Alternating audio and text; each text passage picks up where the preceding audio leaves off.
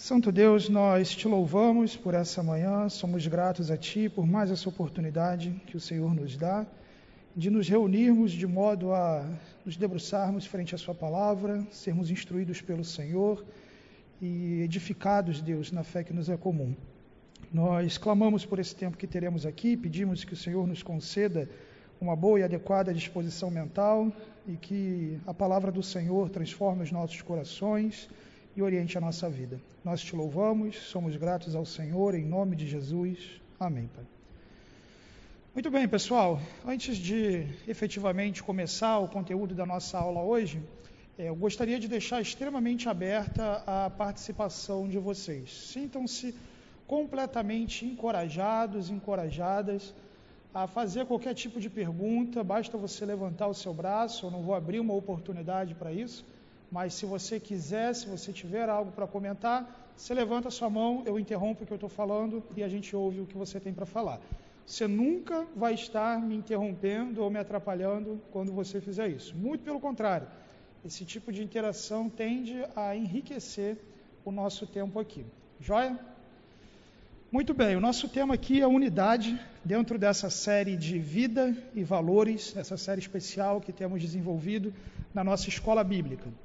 Quando falamos em unidade no contexto da igreja cristã, com frequência e eventualmente com certa razão, poderíamos ser passíveis de certas acusações ou até mesmo de certa desconsideração frente à nossa disposição de falar de um tema assim. Por quê?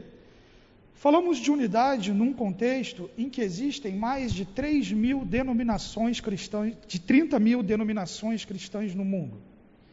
Desde denominações conhecidas como batistas, presbiterianos e metodistas, ou até igre...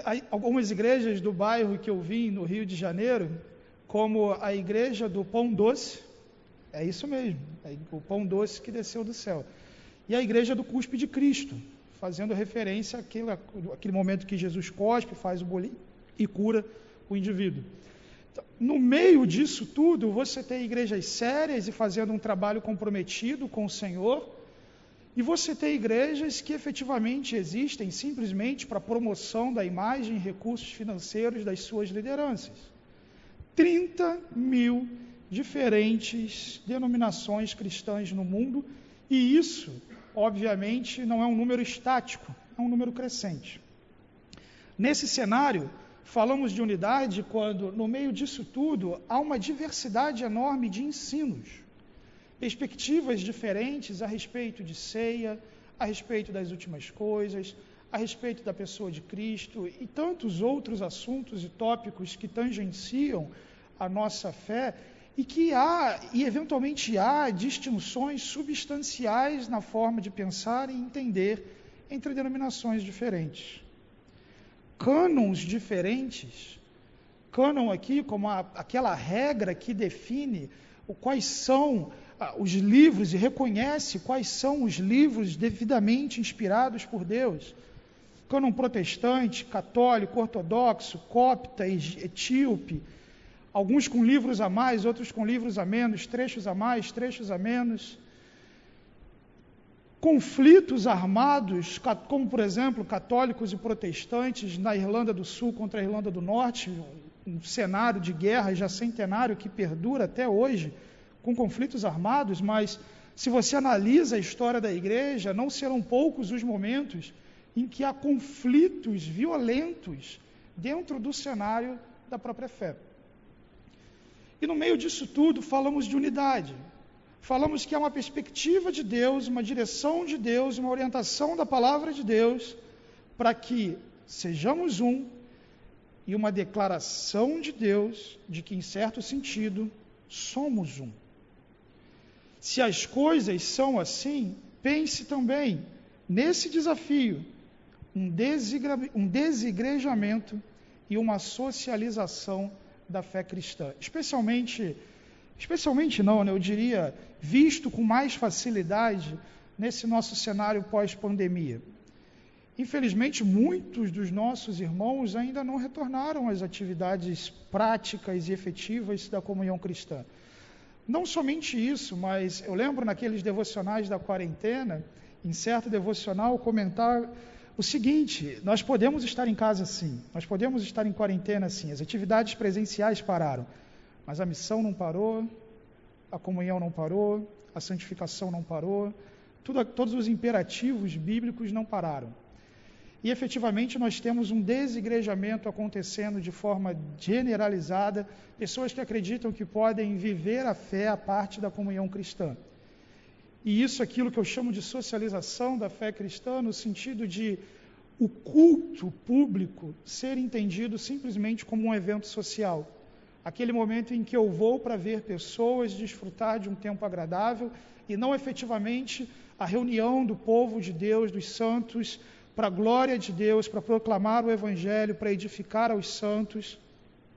Essa dinâmica, efetivamente, que fere a comunhão. E se frente a isso tudo, e isso tudo são fatos, que está colocado aqui são constatações, qual seria a nossa credencial para falar de unidade? Meus irmãos, minha intenção aqui é anunciar que a unidade é essencial para o cristianismo autêntico. E assim como toda violação da verdade de Deus, assim como todo pecado, assim como todo distanciamento da verdade, a unidade sofre, a comunhão cristã sofre por esses breves exemplos apresentados aqui, mas por tantos outros, num nível talvez até mais íntimo, pessoal, o seu relacionamento com outros irmãos em Cristo. E se as coisas são assim, se há essa constatação desse desafio e ameaça, de forma alguma isso invalida que há uma direção de Deus declarando: não deve ser assim. E efetivamente deve ser de tal forma, como nós veremos aqui. Olhar para um cenário como esse, olhar para tantas feridas causadas na comunhão, seja num nível macro ou micro, deve nos desafiar a nos orientarmos a uma perspectiva e prática de fé que promova a comunhão da igreja, que promova a missão de Deus e que efetivamente nos permita viver como povo de Deus aquilo que o Senhor intentou para a sua igreja. Assim sendo, nessa nossa primeira parte, eu desejo ver com vocês quais são os fundamentos bíblicos da unidade. No que, que se fundamenta a nossa unidade? Será que basta que a gente faça eventos sociais? Não, para a gente ser um, a gente tem que ter bastante programação, fazer piquenique, sair, estar tá junto. Essas coisas são muito boas, mas é nisso que se fundamenta a nossa comunhão, é nisso que se fundamenta a nossa unidade. Eu quero estabelecer com vocês aqui, meus irmãos, aquilo que é basilar, aquilo que é essencial aquilo sem o qual toda a unidade cristã é impossível. E aquilo que a unidade cristã revela. Primeiro fundamento, então, a unidade cristã fundamenta-se na Trindade. A palavra do Senhor nos diz, na carta de Efésios, capítulo 4, versículos 4 a 6. Há um só corpo e um só Espírito, assim como a esperança para o qual vocês foram chamados é uma só. Há um só Senhor, uma só fé, um só batismo, um só Deus e Pai de todos, que é sobre todos, por meio de todos e em todos. Perceba que Paulo estrutura toda a unidade e comunhão cristã, todo o nosso propósito e direção, esperança, chamado, fé, batismo, e o propósito que temos em relação ao Pai, no fato de que toda essa obra no seio da igreja acontece através do Espírito, que é um só, do Senhor, nomenclatura extremamente comum no Novo Testamento para se referir a Jesus Cristo, Senhor Jesus, e um só Deus, um só Pai, Pai, Filho e Espírito Santo, fundamentando em sua unidade enquanto trindade aquilo que deve ser a missão, a direção e a experiência da igreja cristã. Eu sei, meus irmãos, que essa talvez seja uma das doutrinas de maior, de considerável dificuldade de compreensão. E é interessante que não somente compreensão deve ser tratado aqui, mas aceitação. Visto que eu coloco que a unidade está fundamentada na Trindade, mas não é só a unidade que está fundamentada na Trindade. A nossa salvação está fundamentada na Trindade, a criação está fundamentada na Trindade, a nossa missão está fundamentada na Trindade, a nossa vida, o ar que nós respiramos, tudo que existe está fundamentado na Trindade. De modo que negarmos essa realidade é negarmos a própria realidade. Efetivamente, nós não entenderemos minuciosamente como isso funciona. Não tem paralelo no mundo criado. Esse é o mistério de Deus. Você pode tentar falar, não, tem a água, H2O, a luz do sol, o ovo, e esses exemplos, e, e deixa eu falar para você, se você pegar heresias historicamente condenadas a respeito da Trindade, cada uma delas se encaixa num exemplo desse. Não é assim. É o mistério de Deus que se fundamenta no, fa no fato de que na divindade subsistem eternamente três pessoas distintas, coiguais e coeternas: a pessoa do Pai, a pessoa do Filho e a pessoa do Espírito. Ali na tela vocês veem um brasão que se popularizou muito no período da Idade Média, chamado escudo da Trindade, com a finalidade de ilustrar esse sentido. O Pai não é o Filho, o Filho não é o Espírito, o Espírito não é o Pai, mas o Pai é Deus, o Filho é Deus e o Espírito é Deus. Puxa, mas eu vim para uma aula de unidade eu preciso falar de trindade? Sim. Porque você também não encontrará paralelo fundamental na realidade da experiência humana de algo que seja num nível tão profundo e absoluto, diverso e um. E como aquele que é diverso e um, três e um, unidade e pluralidade, através da sua obra na sua igreja, Deus fundamenta e direciona que o seu povo expresse na vida que ele injetou em nós pluralidade e unidade, diversidade e unidade. A comunhão cristã obedece e revela a realidade profunda de quem Deus é. Se vivemos uma comunhão cristã de diversidade sem unidade, expressamos algo distinto de quem Deus é. Se vivemos algo uniforme, igual, martelado, e que não é caracterizado efetivamente por essa diversidade, anunciamos algo diferente do que Deus é.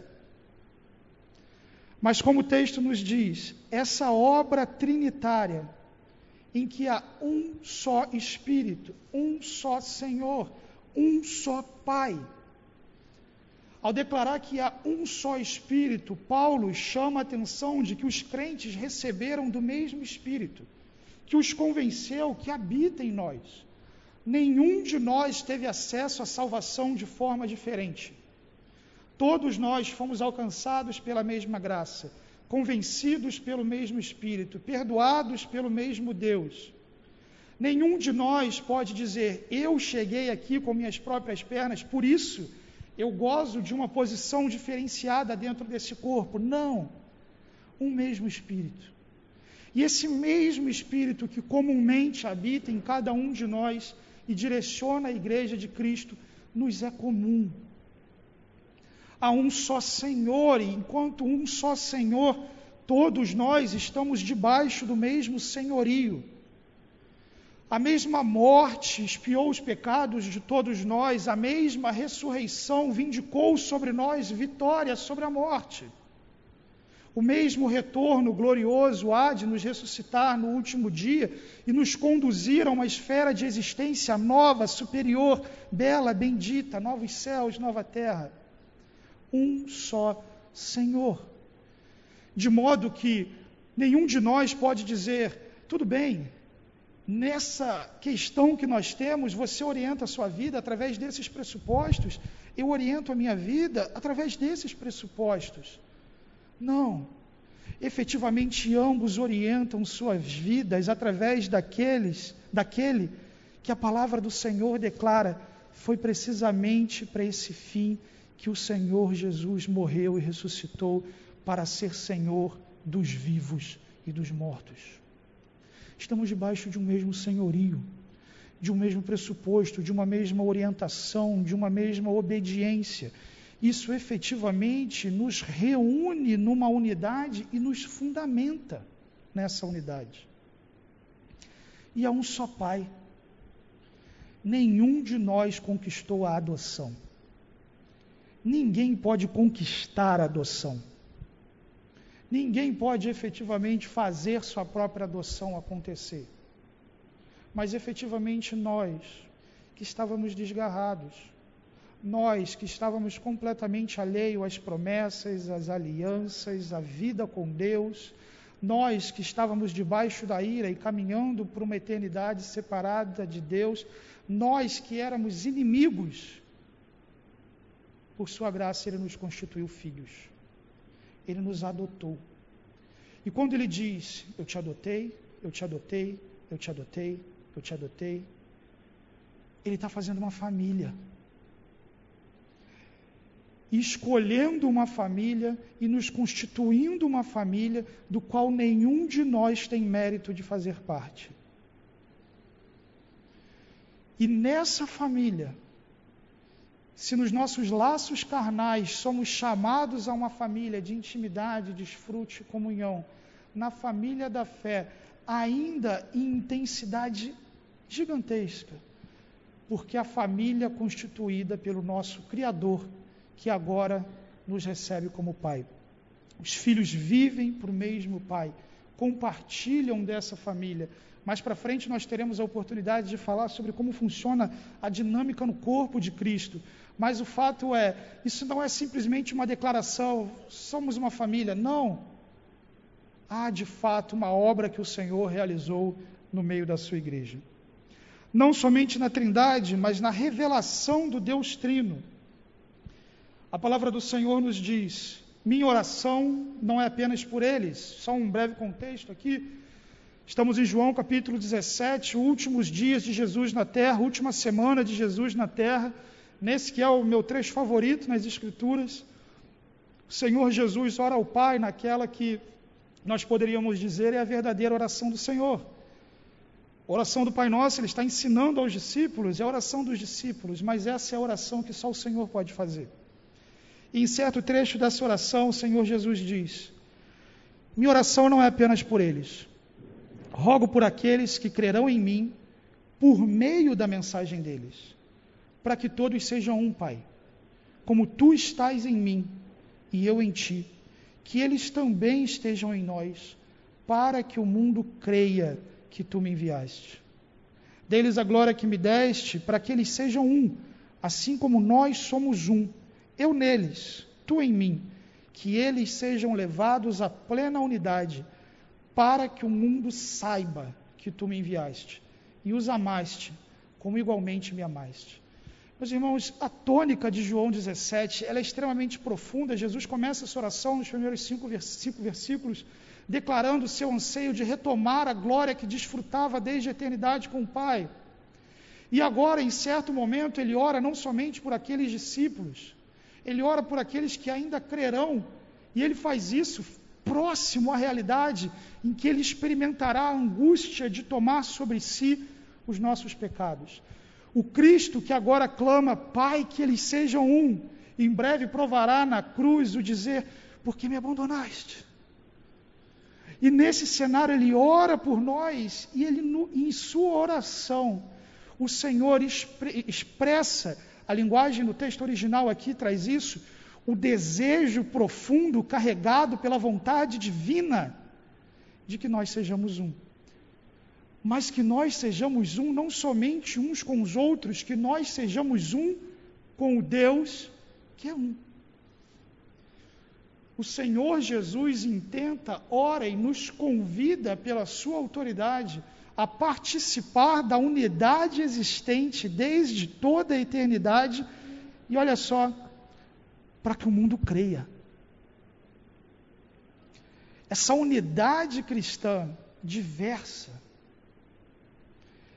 testemunha de forma poderosa para um mundo absolutamente confuso desconectado, desconexo de tudo, e que efetivamente não tem outro paralelo para se esmerar na revelação de quem Deus é, senão no Evangelho do Senhor Jesus anunciado pela sua igreja.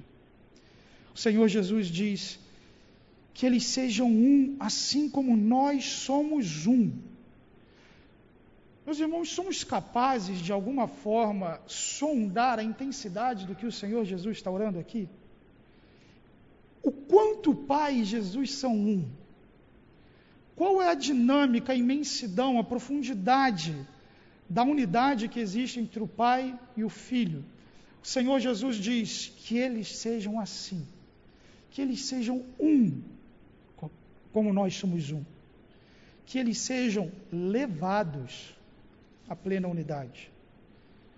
Esse levados aqui, uma breve palavra que passa talvez repentinamente, nos mostra que há uma ação, uma obra que nos conduz à unidade. Mais para frente, nós vamos ver que Deus construiu e estabeleceu a igreja de modo que você não recebe determinadas graças, bênçãos, dons, se não for através da vida de outra pessoa. Você fica manco. Por quê?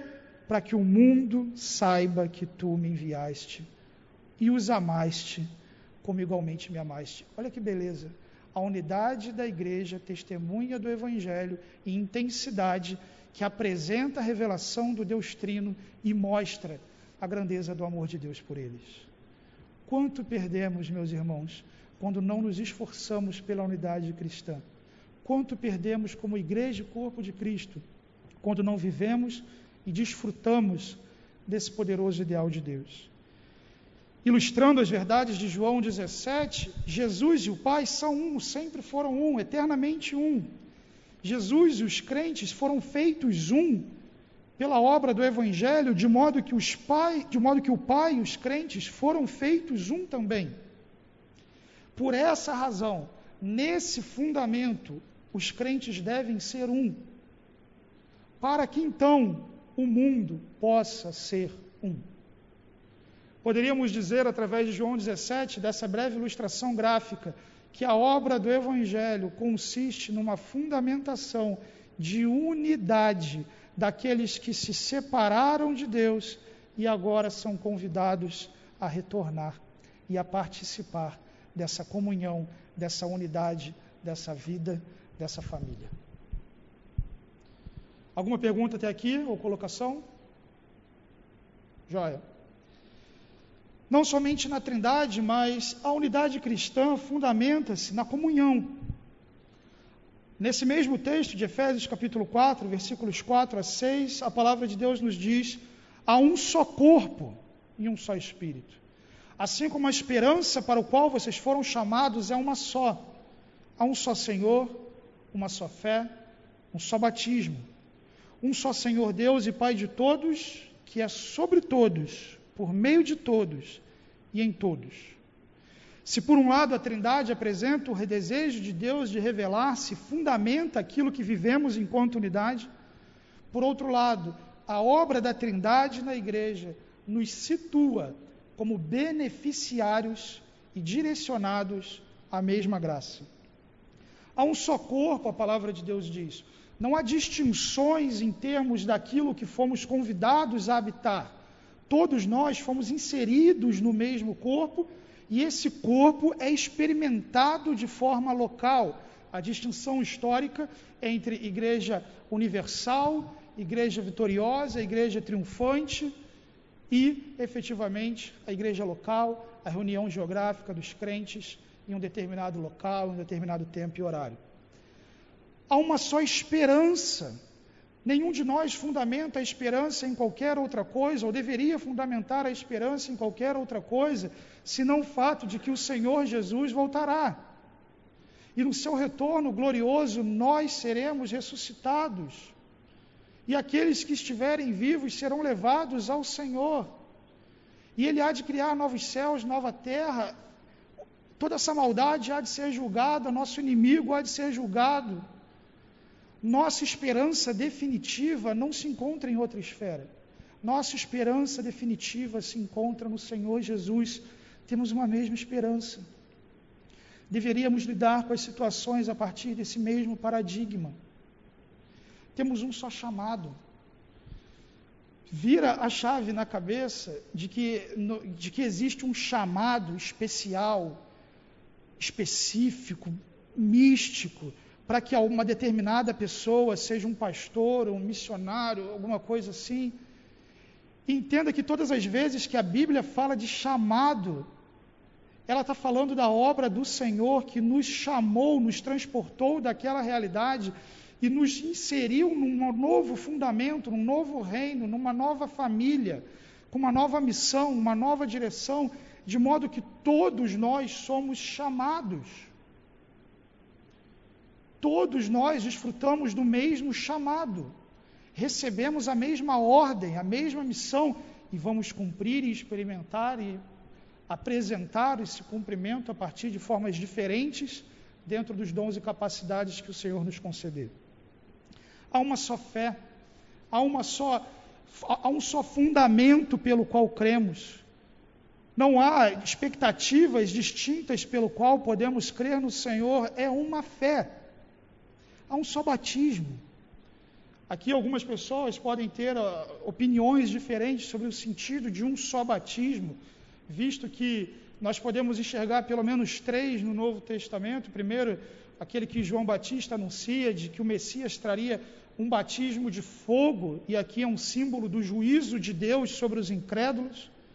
E a Bíblia fala do batismo com o Espírito, que é aquele que no momento em que você crê, você é batizado, você é inserido no corpo de Cristo, e também do batismo nas águas, como recentemente vimos na nossa igreja.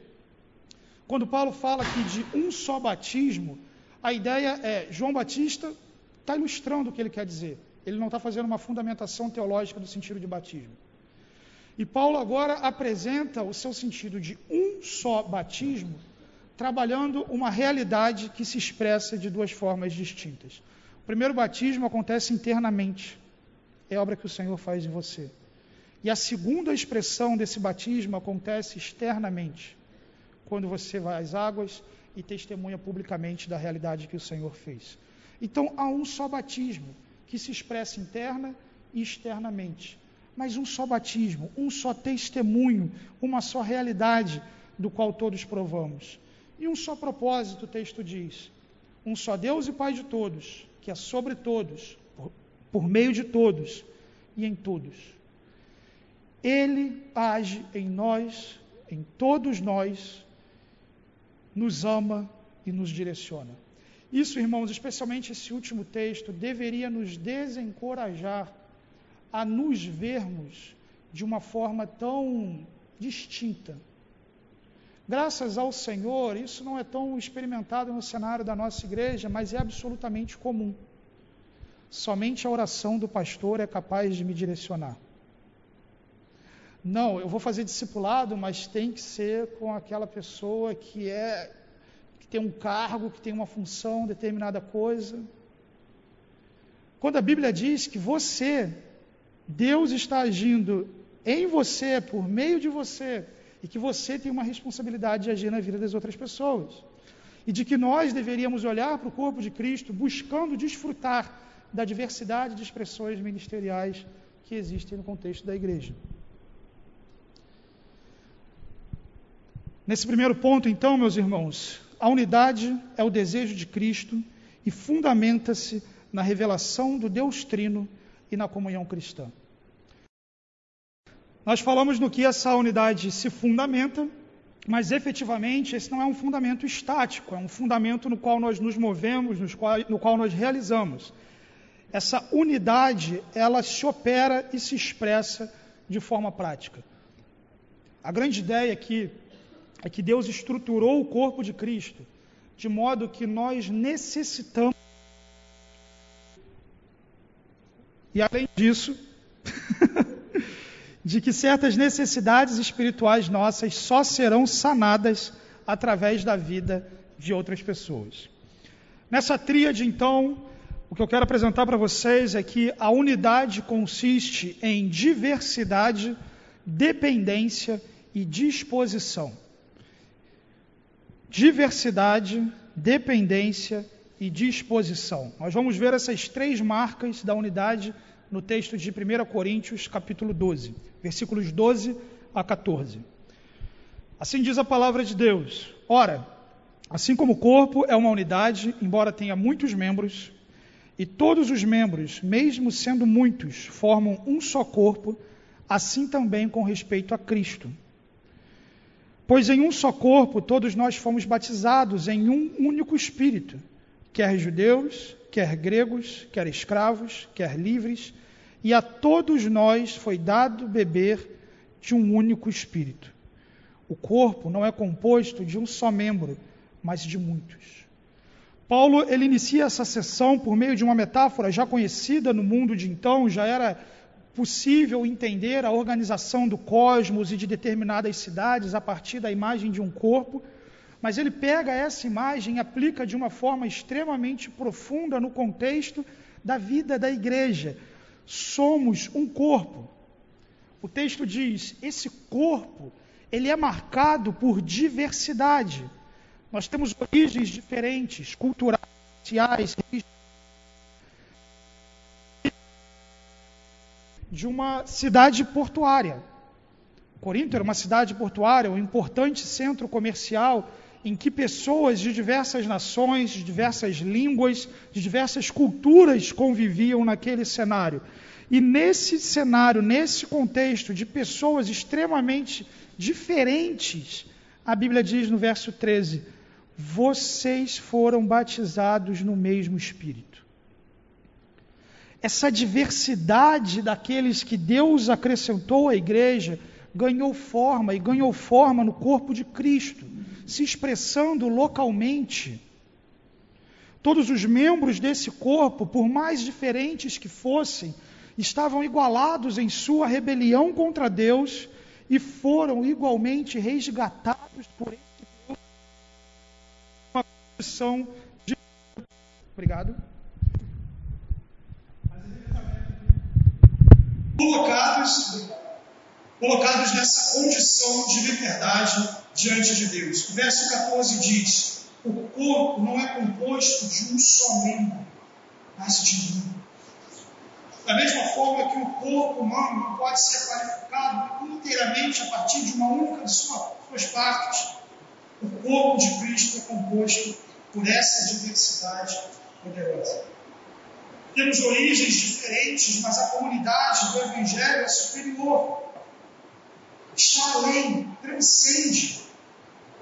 Não sei quantos de vocês conhecem o pastor Joel de Venturini atualmente é pastor na terceira igreja batista de Lisboa e durante muito tempo foi pastor, foi pioneiro, na verdade, na missão do povo Fula, Moçambique, se não me engano, tem dúvida de Moçambique é Guiné-Bissau. Joel foi uma influência na minha vida, na minha adolescência, e certa vez ele contou uma história que me marca também.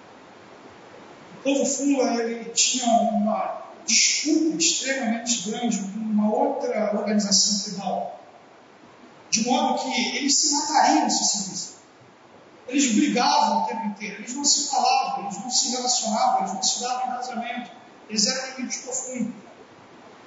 Isso produz um rasgo social naquela sociedade, você dois grupos étnicos tão rivais, de modo que não existe política pública, organização social, programa governamental que seja capaz de atuar de modo a promover paz entre dois povos. Mas o Joel fala toda vez em que, pregando a sua igreja, já com alguns alcançados naquela comunidade, ele teve a oportunidade de ver um membro do povo furo, um membro desse outro grupo sentados naquele mesmo ambiente, juntos, ceia do Senhor. Nada humano é capaz de produzir. Nada a comunidade do Evangelho é superior às nossas origens diferentes. Assim, parem. Todos bebemos do mesmo Espírito, isso não é mérito nosso. O Senhor nos deu.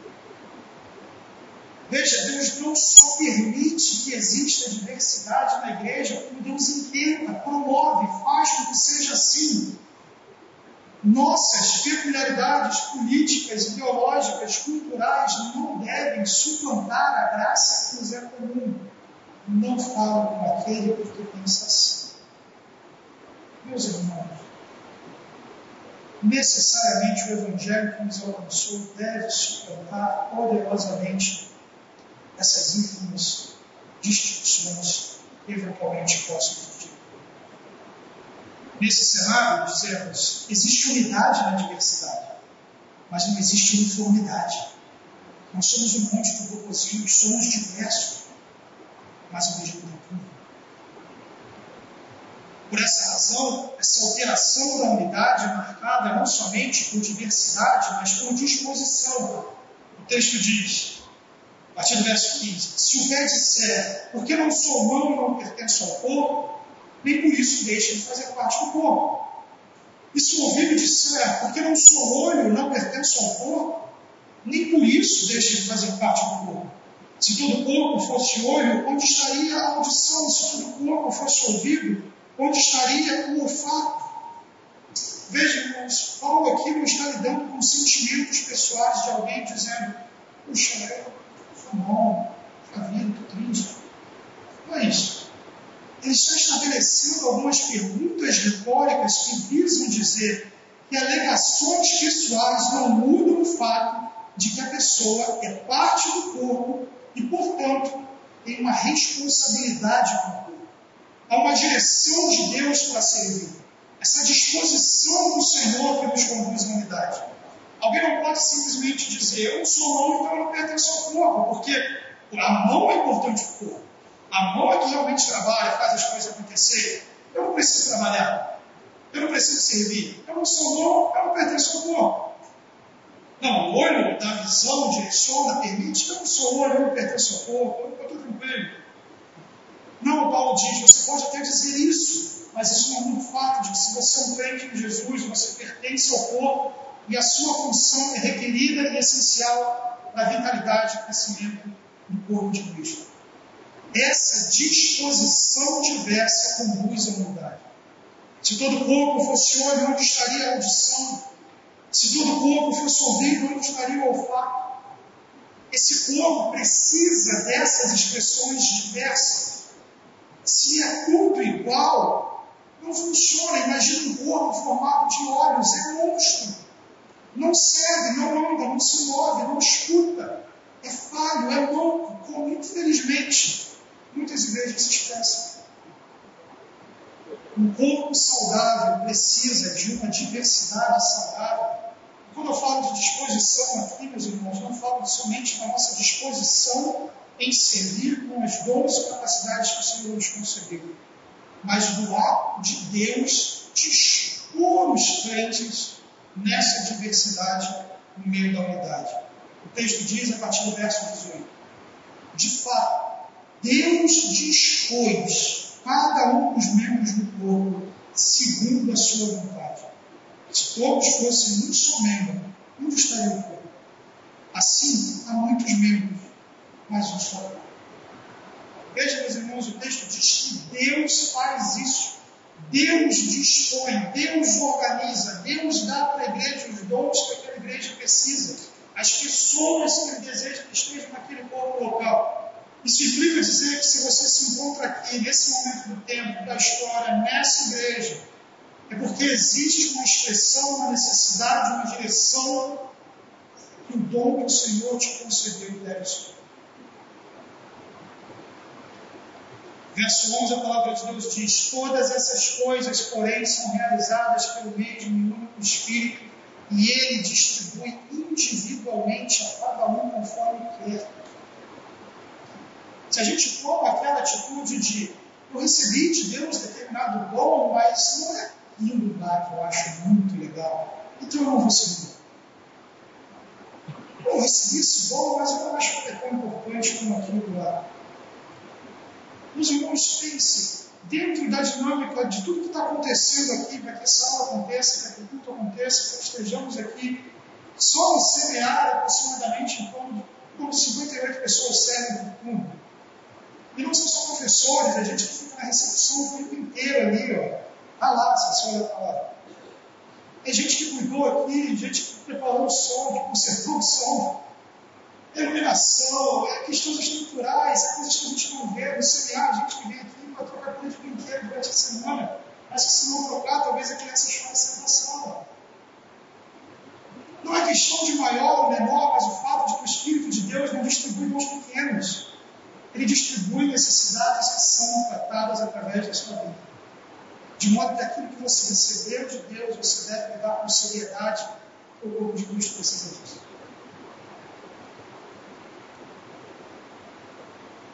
Da mesma forma, meus irmãos, que o corpo de Cristo ele não foi criado de forma aleatorizada.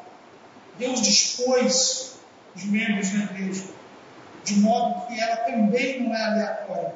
Ela não é um organismo aleatório, ela está sujeita à direção do Espírito, à vontade do Espírito.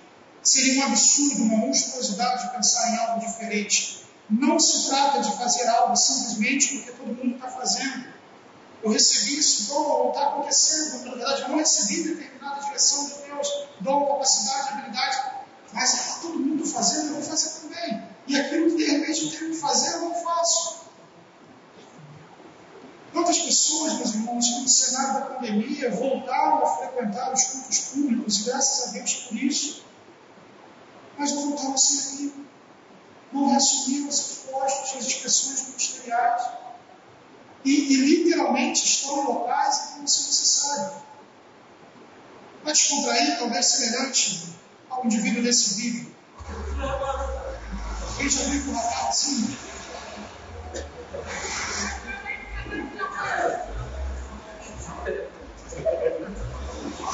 Parece não ser o dele.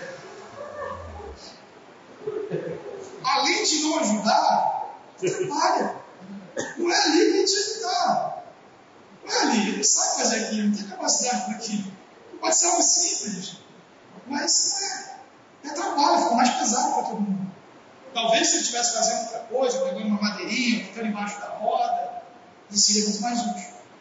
E é claro, a gente está risado, é engraçado, mas às vezes a gente na igreja está fazendo isso, em cima do carro, para olhando quem está servindo. Não é assim, meus irmãos. Devemos servir, nos envolver, dispor nossa vida, nosso tempo, nossos recursos, daquilo que o Senhor está nos dando, nos envolver na vida do corpo e desfrutar da grandiosa beleza e a comunhão que o Senhor gerou no meio de nós. A operação da unidade, então, é marcada por disposição Reflita então na providência de Deus, em seus dons e habilidades. Que Deus te deu. Fica servindo o que Deus te deu. Nenhum cristão pode dizer que não pertence ao corpo. Você foi convertido, você crê no Senhor como seu Salvador, você pertence ao corpo. Não tem parte do corpo que é inútil. Vai ter utilidade, vai servir.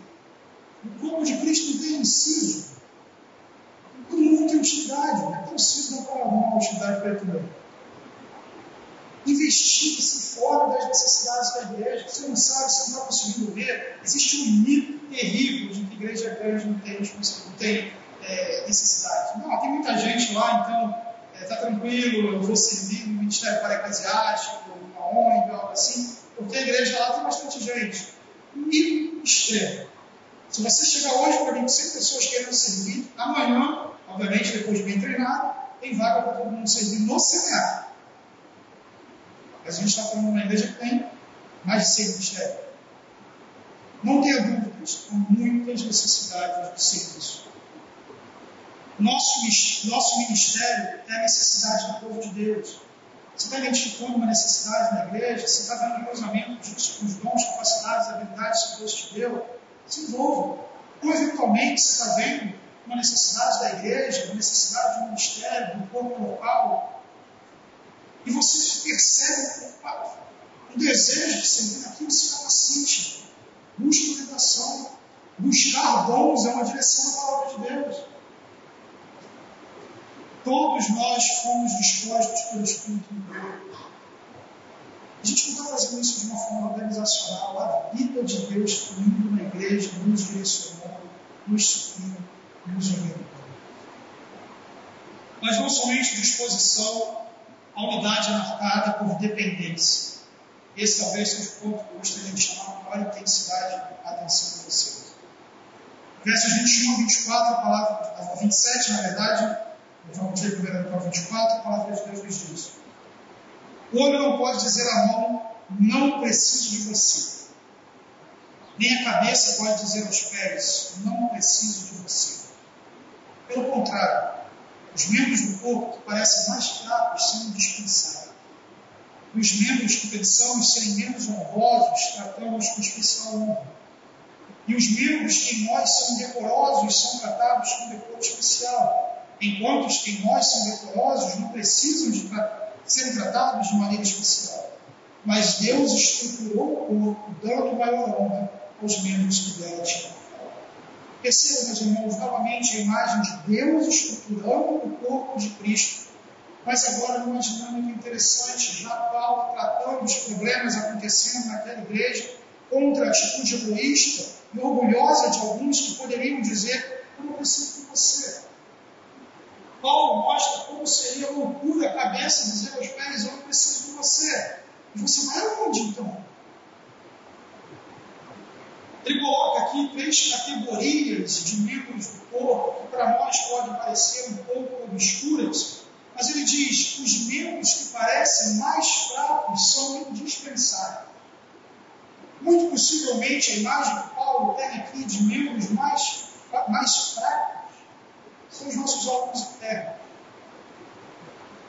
Precisa muito para atingir a fragilidade do circuito causar sérios problemas. Aos seus olhos pode parecer algo fraco, mas tira o seu estômago. Você vai viver esse é indispensável. Os membros que pensamos serem menos honrosos, tratamos com especial honra. Paulo aqui tem, tem em mente, ai, membros que, na verdade, tratamos dois aqui já juntos. Né? Membros que pensamos serem menos honrosos, tratamos com especial honra e membros que em nós são indecorosos, tratamos com decoro especial. A imagem que Paulo traz aqui é das partes íntimas. E normalmente, especialmente naquela cultura, mas ainda hoje, você tem como você tem um decoro em torno. E é frágil. Então o que você faz? Você esconde, você protege, você cobre, você não deixa exposto. Mas a princípio se tem uma imagem de que aquilo não vai ser mostrado. Tratamos um decoro especial. Damos um especial. Agora, por outro lado, Paulo diz: os que em nós são decorosos não precisam ser tratados de maneira especial. Eis que seriam esses membros decorosos que Paulo fala no corpo humano. São aqueles que você deixa exposto. Seu rosto, sua cabeça, o cabelo, que tem essa ideia. Aquilo que, é, que você fala assim, não, poxa, meu rostinho eu tenho que proteger. Exceção da máscara que é obrigatória, está todo mundo com a cabeça fora aí. Enquanto aquilo que teoricamente é indecoroso está guardado, protegido, escondido. Paulo está dizendo, Deus estruturou o corpo dando maior honra aos membros que dela tinham falta. No nosso corpo nós fazemos isso. No entanto, na igreja, Paulo está ilustrando isso para mostrar como a igreja de Corinto está agindo de forma errada, eles estão fazendo exatamente o contrário. Aqueles membros indispensáveis que deveriam ser cobertos e protegidos, eles não estão fazendo isso. E aqueles membros que eventualmente não necessitariam de especial proteção, eles estão dando de especial proteção. E essa desunião no contexto da igreja não estava promovendo, não estava, na verdade, desfrutando do fato de que a questão não é se é a cabeça, se é decorosa, se é decorosa, se protege ou não, mas o fato de que tudo depende de de que se você trata de forma leviana com determinada expressão do corpo de Cristo, isso vai ter o seu preço. Engano, o nome do autor o Christian Stewart. Se agora não consigo o nome exatamente. Seu livro é mais conhecido, é o Desenvolvimento Natural da Igreja. Ele usa uma ilustração a respeito do crescimento da igreja de um balde. E ele coloca que uma área do corpo de Cristo que não está sendo cuidada, tratada, pastoreada, desenvolvida, é como um furo nesse balde. E o crescimento da igreja vai ser até aquele furo, porque a partir dali começa a vazar. A ideia de que todos nós precisamos uns dos outros é absolutamente verdadeira e essencial. Paulo chega a dizer nos versículos 25 a 27: a fim de que não haja divisão do corpo, mas sim que todos os membros tenham igual cuidado uns pelos outros. Quando o membro sofre, todos sofrem com ele. Quando o membro é honrado, todos celebram com ele. Ora, vocês são corpos de Cristo e cada um de vocês, individualmente, é membro desse corpo. Ao invés de divisão, Deus organizou a igreja para que cada um cuidasse do corpo. Não sei se tem alguém aqui da área da saúde, ou coisa assim, dentista, mas se você não tem dor de dente, você não chega lá no dentista e diz: Doutor, meu dente tem dor. Dente tem dor. Diz: Eu tenho dor, eu estou com dor de dente inteiro. Dói aqui, irradia, pega tudo. Eu não sei o que, eu faço, me dá um remédio, eu faço alguma coisa. Quando você tem uma dor de cabeça, você não diz: Olha, o meu cérebro tem dor. Não, eu estou com dor de cabeça. Meu corpo está sofrendo. A imagem que Paulo diz é quando um corpo, um membro do corpo está sofrendo, está carente, não está se desenvolvendo. O corpo paga o preço. De modo que nós não deveríamos ser negligentes com a condição física e espiritual de qualquer pessoa do corpo. Física no sentido, pense, alguém está financeiramente indisposto, não consegue vir à igreja, é uma expressão ministerial que nós não teremos espiritualmente alguém está se distanciando da verdade, é um irmão Cristo que está, se, está crescendo, está se distanciando. Não podemos deixar isso acontecer. Mas, igualmente, se há alguém que tem vivido e tem provocado danos no corpo de Cristo, tem adoecido e se tornado um câncer, precisa ser removido. Vai adoecer o corpo inteiro. Não podemos ser negligentes com o corpo de Cristo da mesma forma que você não pode ser você. Mas não é somente isso que Paulo diz, ele diz: como membro honrado, todos os outros celebram. Agora pense você, depois daquele dia longo de trabalho, seja cuidando da casa, dos filhos, ou mesmo uma empresa, algo assim, você está exausto, exausto, cansado. E aí você chega em casa, marido, esposa, e come uma comidinha para você, você toma um banho quente, bateu as costas, tá? mas o corpo inteiro. Você senta no sofá, marido, esposa, pega seu pé, faz uma massagem. É o que vai ganhar massagem. Mas você inteiro está. Ah, que coisa maravilhosa. É uma parte do corpo que está acelerando. É uma parte do corpo que está acelerando. É uma parte do corpo que está desfrutando mas é o corpo inteiro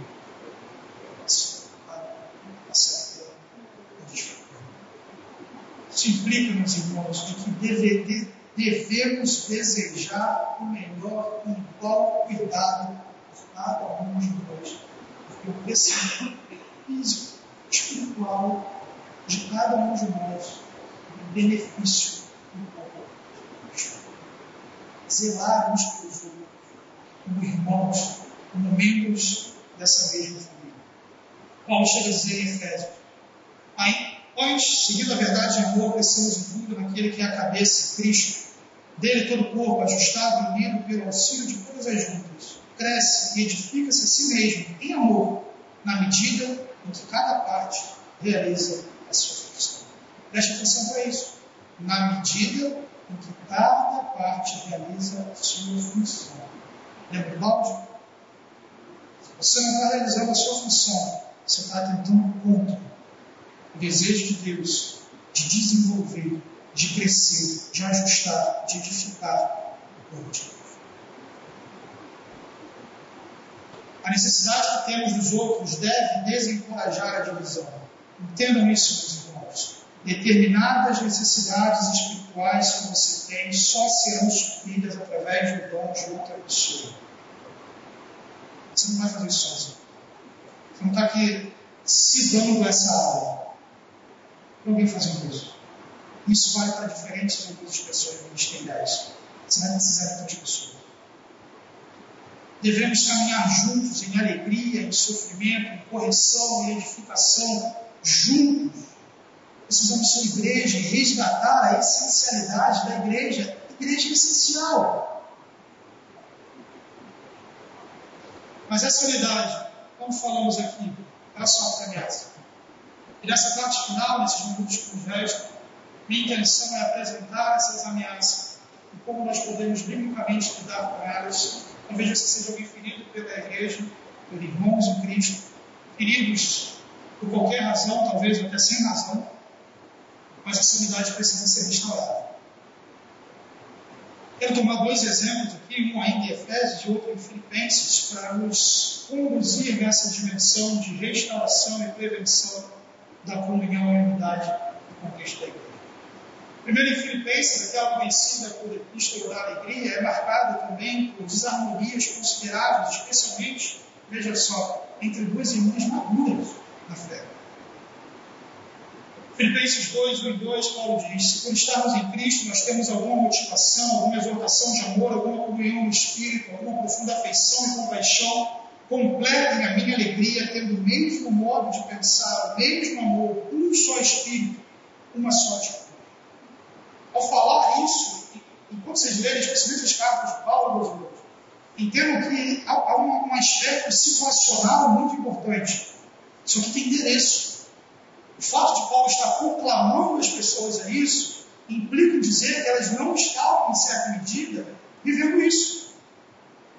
E isso se torna ainda mais encarnado na presença de Cinti e Evode, duas mulheres importantes para Paulo. Filipenses 4, 2 e 3 diz que eu rogo a Evode e também a Cinti é que vivam em harmonia no Senhor. Foi uma outra ferida.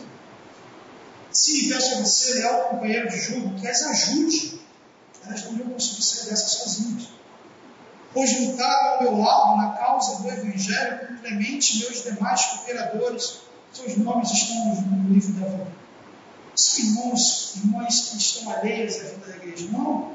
São irmãos e irmãs que estão envolvidas, servindo, escutando, apresentando seus dons, mas estão em desarmonia. A gente não pode se dizer, ah, se tivesse mesmo, um jeitinho devote, deixa elas assim, elas se dão, mas estão servindo, graças a Deus. Não. Tem que viver na harmonia. Tem que viver em harmonia e, eventualmente, como o texto diz, para que essa harmonia seja restaurada, é necessário ajuda, é necessário intervenção.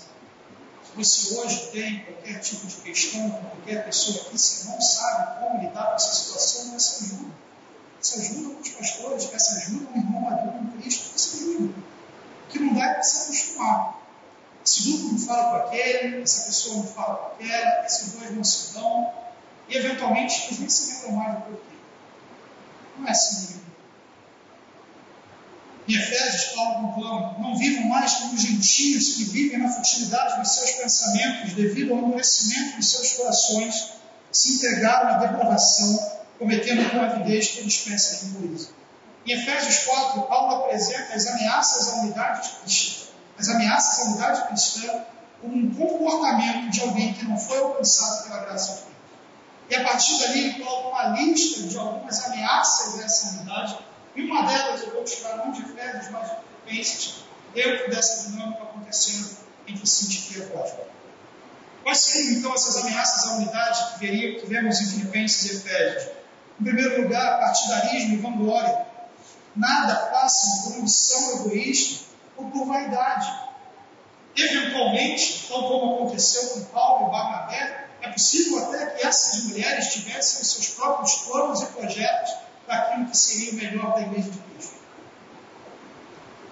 E nessa intenção apresentam aquilo que seria o pior: separação, divisão, desarmonia partidarismo, vanglória, achar que é o melhor de tudo, que não precisa, não tem vez de unidade cristã. Ameaça a unidade cristã. Mentira. Portanto, cada um de vocês deve abandonar a mentira e falar a verdade ao seu próximo, pois todos somos membros do mesmo corpo. Somos um povo e é filho da verdade. O nosso Deus é a própria verdade, o nosso Pai é a verdade. Ele nos orienta, nos direciona de modo que mentir nos associa com cada mentira. E a mentira ameaça a unidade do corpo. Talvez seja uma das coisas que mais fira a unidade do corpo. Mentira. E associado aqui fofoca. Falar o que não deve de quem não deve ter pecado. Abandonar a mentira, falar a verdade, isso deve caracterizar a nossa vida, não ameaçar a verdade do nosso vida. Ira pecaminosa, fiquem irados e não pequem, não deixem que o sol se ponha sobre a ira de vocês. Há uma espera em que devemos sim nos irar, balizados e orientados pela justiça de Deus, mas quando o fazemos baseado no nosso próprio senso de justiça, na violação da minha suposta justiça, e me iro de forma escandalosa e desastrosa e não procuro restauração, isso é maldade. Roubo. Aquele que roubava, não roube mais. Aqui no sentido de dificilmente nós veremos alguém assaltar uma pessoa no cenário do corpo de Cristo, embora aconteça. Minha sogra, isso aconteceu na igreja. O pastor mandou fechar, veio a quadrilha, assaltou todo mundo e fugiu. Literalmente isso. Coisas que acontecem. O mundo pecado. Mas pense na quantidade de piramideiro entrando na igreja com esquema de pirâmide, a última forma de ganhar dinheiro. Aqui você vai colocar o seu dinheiro, vai ganhar 200% esse mês. Basta você não dar mais três. A quantidade de defraudação de desorientações, de tomar aquilo que não pertence, isso fere a unidade da igreja, aquele que roubar com oportunidade. Palavras sujas, não saia da boca de vocês nenhuma palavra suja, mas unicamente que for boa a edificação, conforme a necessidade, e assim transmita graça aos outros. Esse texto aqui normalmente tem um apóstolo para facilitar o nosso entendimento, a nossa lembrança, net. Ele é necessário, edifique, transmita graça. Aquilo que eu estou falando promove a edificação, é necessário, edifica, transmite graça, senão é palavra suja, é fofoca, é calúnia, é mentira. Amargura, indignação, maldade, que Paulo diz, que não haja no meio de vocês qualquer amargura, indignação, ira, gritaria, blasfêmia, bem como qualquer maldade. Meus irmãos, somos pecadores, isso pode acontecer, isso pode inclusive ter acontecido com você ou a partir de você, mas não deve ser assim. Enquanto nesse mundo estamos sujeitos a pecar contra o outro e a ferir a unidade, mas pela graça do Senhor, somos orientados a promover, a nos esforçar para reparar e preservar em primeiro lugar, para reparar uma comunhão ferida, é necessário perdão e arrependimento. Para preservar a comunhão e a unidade, o que a gente precisa do caráter de Cristo da Olhando o primeiro texto, Efésios capítulo 4, versículo, versículo 32. Pelo contrário, sejam bondosos e compassivos uns para com os outros, perdoando uns aos outros, como também Deus em Cristo perdoou vocês. Lembra da questão situacional? A gente está no capítulo 4 de Efésios. Paulo falou de roubo, de mentira, de indignação, de tudo isso. E agora ele diz: vocês precisam se perdoar, sabe por quê? Porque tem gente que roubou, tem gente que mentiu, tem gente que se irou, tem gente que se indignou no meio do corpo de Cristo. Paulo diz: Mas vocês todos fizeram isso com vocês mesmos, que feriram o corpo de Cristo, que disseram coisas que não eram necessárias, mentificavam, nem transmitiram graça, Deus perdoou vocês. Vocês não podem simplesmente fechar a cara e viver como se isso não fosse verdade. Vocês precisam ser bondosos e compassivos. Amar, se perdoar. Efetivamente tomar a atitude de ir até o outro, pedir perdão, perdoar. Promover reconciliação. Novamente, tem dificuldade, peça ajuda. Somos igreja, você precisa fazer isso sozinho. Mas não só reparar a unidade ferida, mas preservar. Cada um cuide não somente dos seus interesses, mas também dos interesses dos outros. Seja a atitude de vocês a mesma de Cristo Jesus. Embora sendo Deus, não considerou você igual a Deus, era algo que devia pegar-se. Mas esvaziou-se a si mesmo, vindo a ser servo, tornando-se semelhante aos homens, e sendo encontrado em forma humana, humilhou-se a si mesmo e foi obediente até a morte e morte de cruz. Por isso Deus o exaltou à mais alta posição e lhe deu o nome que está acima de todo nome, para que o nome de Jesus se dobre todo o joelho no céu, na terra, debaixo da terra, da terra, e toda língua confesse que Jesus Cristo é o Senhor, para a glória de Deus. Olhando para todo esse cenário acontecendo na igreja de Filipenses, para essa desunião, para esses grupos partidários naquela igreja, Paulo olha e apresenta o caráter de Cristo como aquilo que deveria ser vivido, absorvido, experimentado, praticado, para preservar a harmonia, o amor, o mesmo modo de pensar, a unidade. Meus irmãos, a unidade é algo pelo qual nós devemos nos esforçar. Não vai acontecer simplesmente de uma hora para outra. Esforçar. Ferir, preciso disputar. Não estou disputando, preciso procurar disputar. Não estou servindo, preciso procurar servir.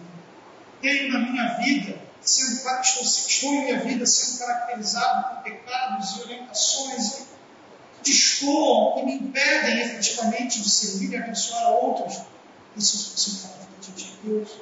Em tudo isso, repito, se julga.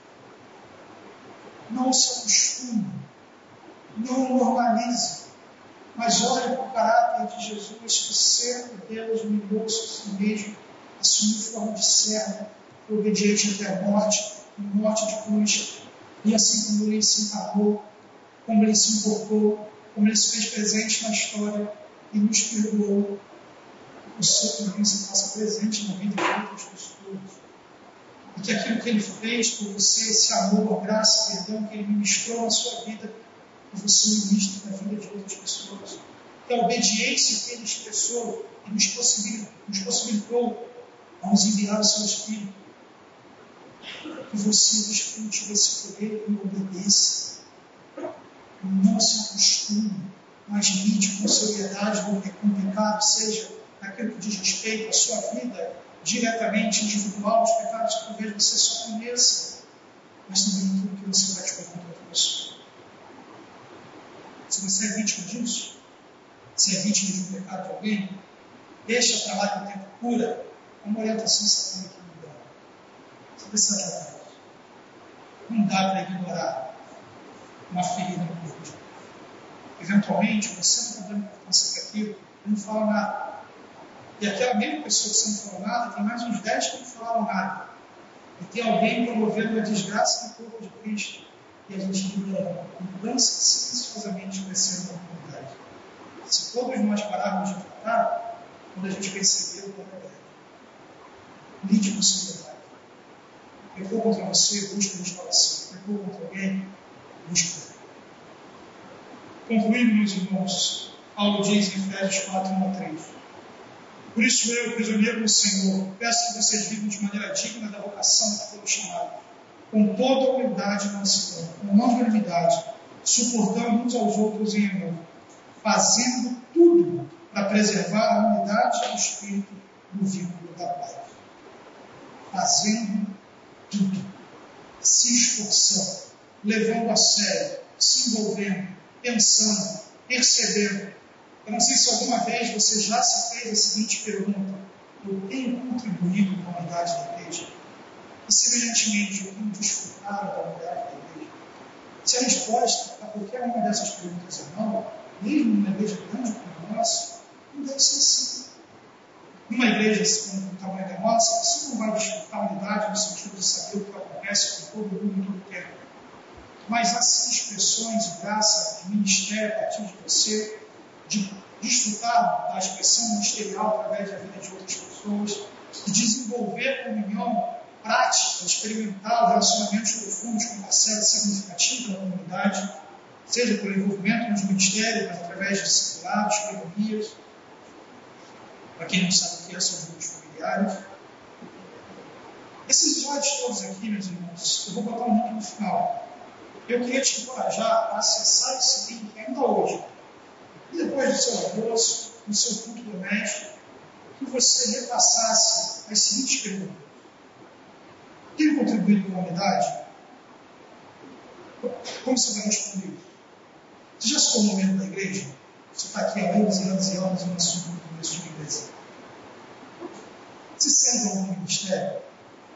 Você está informado dos desafios e sonhos da igreja e do seu futuro? Você tem se esforçado na comunhão, participando de uma coinonia, de um discipulado, seja ensinando, ministrando ou recebendo? Você tem ministrado a outras pessoas de acordo com a graça que recebeu? Você se encontra com um relacionamento rompido ou disposição contra o irmão Cristo? Você pode crescer espiritualmente de modo que não tem contribuído para o amadurecimento dos irmãos? Você se considera superior por qualquer motivo, como classe social, cor, profissão, direção industrial? Você tem se permitido ser confrontado, procurado ajuda em sua luta contra o pecado? Você tem participado ativamente dos cultos, louvando a Deus, orando e ouvindo com atenção e coração disposto a palavra de Deus, que é bem diferente ir até o local onde o culto acontece? Você tem orado por outras pessoas, pelos pastores, ministérios e outros irmãos em Cristo? Você tem priorizado o Evangelho como superior da particularidade psicológica? Você tem se disposto a ajudar irmãos em necessidade material? Você tem contribuído financeiramente com ofertas regulares para o sustento da obra? Você tem procurado manter uma integridade doutrinária, tanto em sua compreensão como em seu ensino? Você tem rejeitado os falsos mestres e progressivamente sido capaz de perceber? E por fim, você tem celebrado a sua regularmente com seriedade e obediência confiadas? Novamente, é diferente de estar no meio de você. Nesse vídeo você consegue esses slides. Deixa passar. Já está aqui, você fez aula, esse conteúdo está fresco. Fique em casa hoje, acesse esse link, reflita nessas perguntas. Tome uma decisão de se esforçar para promover a unidade do povo. Vamos orar, meus irmãos? Senhor, nós somos gratos a Ti pelo tempo que nós tivemos aqui. Clamamos que o Senhor nos auxilie no santo esforço de promover a unidade no corpo de Cristo. Possamos, cada um de nós, sermos encontrados frutíferos, vibrantes na Tua obra, Te servindo e desfrutando da Tua bondade e graça através da vida de outras pessoas. Nós louvamos, Deus, e somos gratos a Ti. Em nome de Jesus.